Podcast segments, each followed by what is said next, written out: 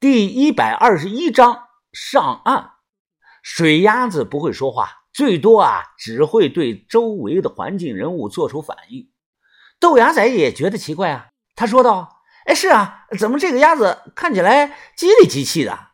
是包里什么东西吸引住它吗？”我把包放到地下，拉开拉链，马上这只鸭子探头向包里钻。我眼睁睁地看着。他对那个黑塑料袋不停的啄，还嘎嘎的叫。袋子是双层的，系得很严实，最里头包的是女尸头。不理解动物这种行为，把头说解开。我点头解开了塑料袋，鸭子嘴里也是叫圆。我就看着鸭子嘴啊，顶开尸体的那个嘴，头不停的向里钻。豆芽仔看到后愣住了，哎，把头啊，哎，我知道了，这是只老色鸭呀。他想亲嘴儿，什么他妈的老色鸭呀！我一脚把鸭子踢开，大着胆子提起来石头，打着手电向嘴里照。没舌头，几颗牙。我看了两分钟，确实没看到其他东西。于哥怕他再跑了，便把鸭子呢抓住，放到自己包里，背到了身后。这次没再叫，回声鸭很安静的待在了于哥的包里，只是经常性的露头出来。盯着我手里的包看，数小时后，几个黑影从鬼仔岭的一棵树后鬼鬼祟祟的换衣服。别抽了，你哪来的那么大瘾啊？快掐了！他妈的，让人看见了怎么办？黑灯瞎火的，豆芽仔就穿了个红裤衩蹲在地上，他手里夹着根烟，正噗噗的抽。看个屁呀！哪有人呢？啊，这都一点多了。说是这么说，豆芽仔弹飞了烟头，开始麻利的穿衣服。换好衣服后，我们大包小包提着东西，于哥身上挂了五个包。我们没敢开灯啊，悄摸的离开了鬼仔岭。村里我们住的房子啊是自伤折的，自然不敢再回去。老卡的面包车钥匙在我身上，拿着大包小包一路向西，我们到了尖头岭山下的山脚。找到了藏在路边的面包车，把大包小包都扔到车上。我拧了十几下钥匙，才打着火。老卡的破面包车啊，烧机油，然后呢，后面排气管嘟嘟嘟的冒着黑烟。我扶着方向盘，找到了田三九的号啊，打了过去。我觉得他这个点肯定睡不着。果然，电话马上接了。喂，车窗外是一片的漆黑。我看了看，小声的说道。田哥，我们上来了，大收获呀！我们现在准备去找你，你在哪儿啊？没想到田三九突然冷不丁的问：“你晚上吃屎了吗？”什么？我没听懂啊，以为自己听错了。我说我是向云峰，田哥，你说什么呢？他又说：“你晚上吃屎吧？”我操，听清楚了，我说你晚上才吃屎呢。把头咳嗽了一声，说道：“云峰啊。”这算是个暗号，你就说吃就行了。把头解释了，这个听起来不着调啊，像是骂人的话。的确，谁没事干吃屎啊？又不是狗。但要是把这个“屎”字拆开来看啊，就是一个“尸”字，一个“米”字。尸体代表的就是古墓，只有墓里才有尸体。米就是钱呢，所以这个“屎”字的暗义就是拿尸体身上的钱。就是指盗墓，田三九在试探我，他怕有诈。我冷着脸说：“呃，吃了，呃，吃了一大碗。呃，田哥，你要不也来两口吧？” 呵呵呵。电话那头，田三九磁性的声音笑道：“呵，就嘴上厉害，不肯吃亏啊。小强把头，这说话的口气是你本人没跑了？开车过来吧，还记得幸福村老庙后头的平房吗？路上小心。”他说完就挂了。我去过那里一次，知道路。从尖头岭山呐到幸福村有点远，必须要走大路。路上有场追尾的事故，我们碰到了县城的交警。我没开窗户，是因为阿春告诫过我啊，不要吹风，要不然脸上还会痒。只能把女尸头交给他，才能换到我和豆芽仔的解药。看交警拿着闪光棒向我们的面包车这里走来。我心说没事我已经拿到了驾照了。于哥和小轩呢，坐在后头啊，不敢吭气儿。交警走了过来，哒哒哒的敲了一下玻璃，说道：“同志啊，后备箱没有关严，注意安全啊！”把头立即下车，重新关了后备箱，笑着说：“谢谢您提醒，您去忙吧。”看人离开，我松了口气，重新上路。到了幸福村老庙，提着大包小包，田三九的人来接我们了。这个男的是黑蛋的哥哥铁蛋，黑蛋已经火化送回老家了。铁蛋一声不吭，领着我们到了平房前，敲了敲门。进，推门而入，数日不见，田三九正在屋里洗脚，他身后站着一些人，季师傅和几个平头青年。我意外的是，那个女村医阿芳也在这里，她头发剪短了，有些露怯。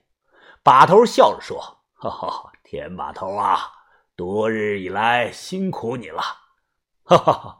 王把头，你看起来又像是老了几岁啊？田三九笑着从盆里拿出脚。这个时候，站在他身后的女村医阿芳忙跑了过来，跪下，拿着毛巾想帮他擦脚。田三九眉头一皱，一脚把人踹到了一边，说：“滚开！”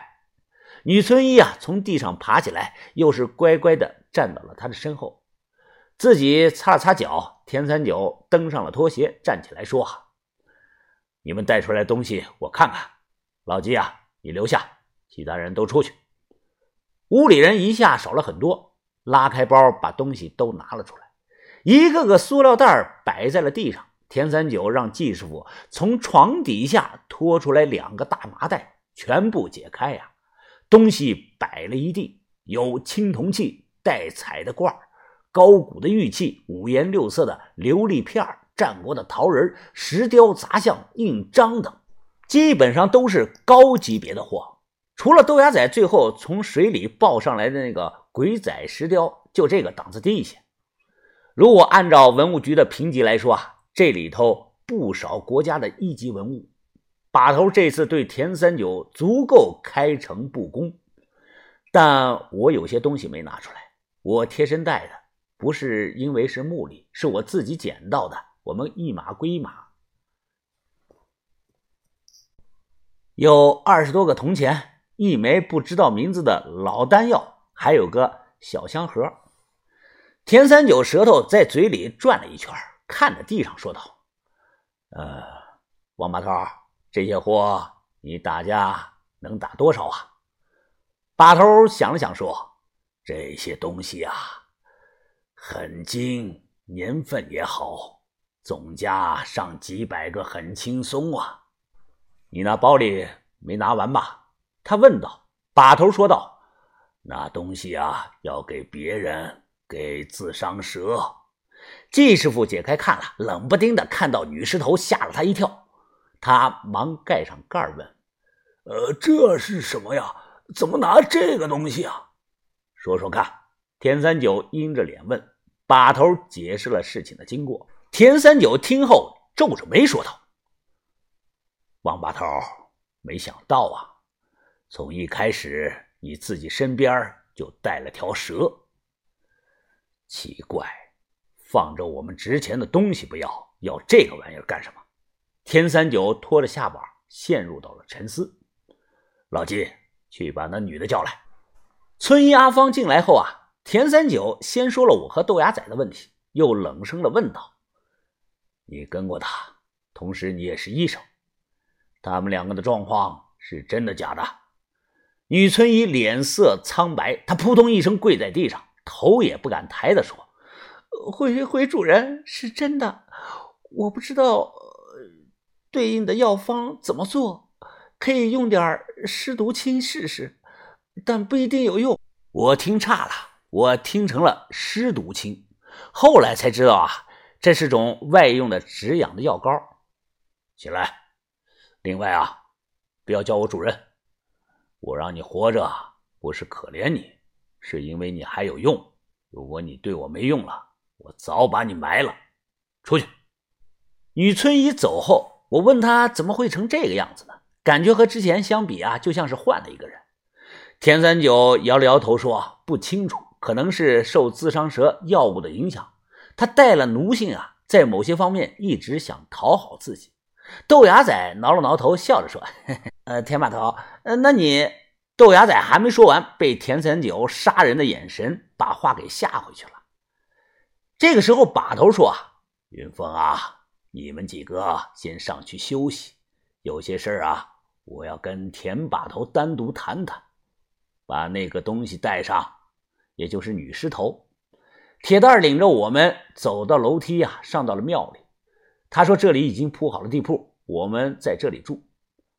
门口贴了一副对联：‘香烟不断千年火，玉烛长照万岁灯。’提包推门进去，铁蛋开了灯，灯泡的度数太低了，就稍微亮堂了那么一点儿。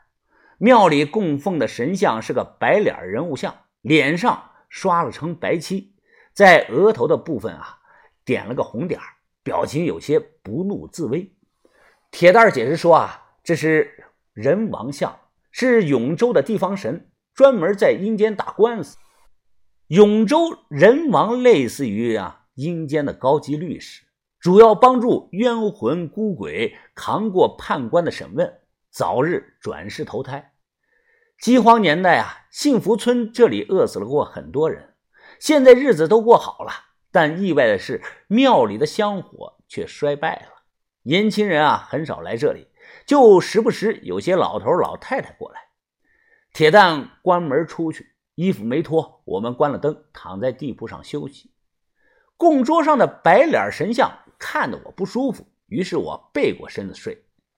过了没多久，豆芽仔呼噜声响起来，他打呼噜啊，就像是拉二胡，吵得我是心烦意乱。翻来覆去，过了好久才睡着，感觉就睡了有半个小时或者是一个小时吧。我被动静声吵醒了，像是有什么东西在庙里是来回的走。于哥躺在我的左手边，我睁开眼看了看，于哥侧着身子在睡觉，睡意逐渐的消失。我先看到了一团头发，这一团头发在于哥的身旁是走来走去。不是在做梦，看的是真真的。很快，这团头发慢慢的升了起来，那女尸的头来回的摇摆，像是在打量着周围。我腾的一下就从地铺上坐了起来，脸色发白，被吓得连连的后退呀！于哥，于哥！我大叫了两声，于哥被我叫醒了。他扭头一看，也被吓着了，忙开了灯。在庙里昏暗的灯中的照亮下。我这才看清楚，是鸭子啊，把头钻到了女尸嘴里。鸭子来回的甩，想把头甩下来，因为甩不掉，所以才看着像是女尸头自己来回摆动。于哥被吓得满头的虚汗，他骂了一声，伸手去抓，结果呢，鸭子套着人头来回跑，因为看不见，一头啊就撞在了供桌上。